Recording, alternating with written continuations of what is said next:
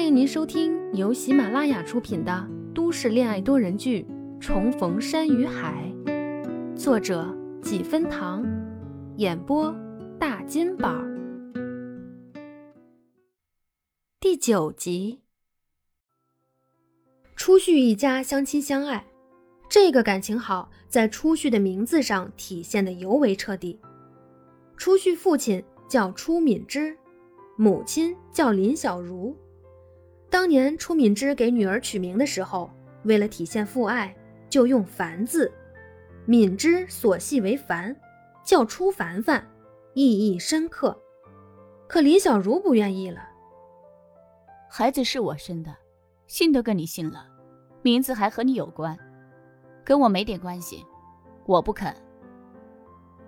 因着爱妻一句不肯，初敏之又再翻遍各类书籍。最后想了一个“序”字，初敏之和林小如所系，初序谐音初序，早上的太阳，暗喻希望。林小如这才满意。于是初序成了大名，凡凡是小名。不过自他上小学后，小名渐渐不被人叫起，父母也是偶尔才叫他凡凡。恰好这个小名，在场的三人竟然都知道。徐佳年见初旭迟迟没动静，想着他还真不会想留下来坐那个男人的车吧。刚才吃饭间隙出来的时候，在走廊里不小心听见方圆给陈毅打电话，所以才特意让同事先走，放慢速度等他的。徐佳年深吸一口气，耐住性子，开门下车。几步绕过车身，来到初旭面前，也不等他回答，就直接把他塞进副驾驶，系好安全带，关好门。等一连串动作做好了，才转头问方圆说：“方主任，不好意思，我女朋友我先带走了。”女朋友？方圆一下子瞪大了眼，一副不可置信的样子盯着初旭。初旭扯扯嘴角，没说话。露出了尴尬又不失礼貌的微笑。比起被徐佳年占便宜，他更想早点脱身，拒绝了方圆的心思。车子很快消失在夜色中，车里放着舒缓的音乐，两人都没说话。徐佳年开车很稳，踩着油门，不急不徐地跟在车流后。红灯的时候，就手撑在窗沿上，支着下巴等。徐佳年没主动开口说话，初旭也窝在座位上，看着沿途倒退的风景，思绪渐渐拉远。二十多天前，因为原先海盛给政府部门推进的合作方被拒，初旭不放心，专门找人打听了一下新合作的公司。当时那小伙跟他说的时候，还挺激动的，简直把对方当成了大神了。名字是谁？总公司还没透露。只听说这人很厉害，从小各种奥数竞赛都是第一，还进过省队。就连他上的大学都是他们系教授亲自联系劝说来的。本来以为他的成绩上清华北大都绰绰有余，不知是不是因为这系教授是他以前数学的启蒙老师，他念恩师情，就答应来了。不过呀。是金子到哪都会发光。他进入大学后，听说还因为私事休学一年，但回来后表现突出，成绩优异，三年就修完学分毕业了。一毕业也没去什么大公司，直接就去了教授大儿子创立的腾越科技。初旭好奇，随口问了句：“哪个大学？”当对方说出荣成大学时，初旭脑子里确实闪过徐佳年。但那念头也只是一闪而过，竟没想到真是徐佳年。他还休学了一年，那一年发生了什么事？他去哪里了？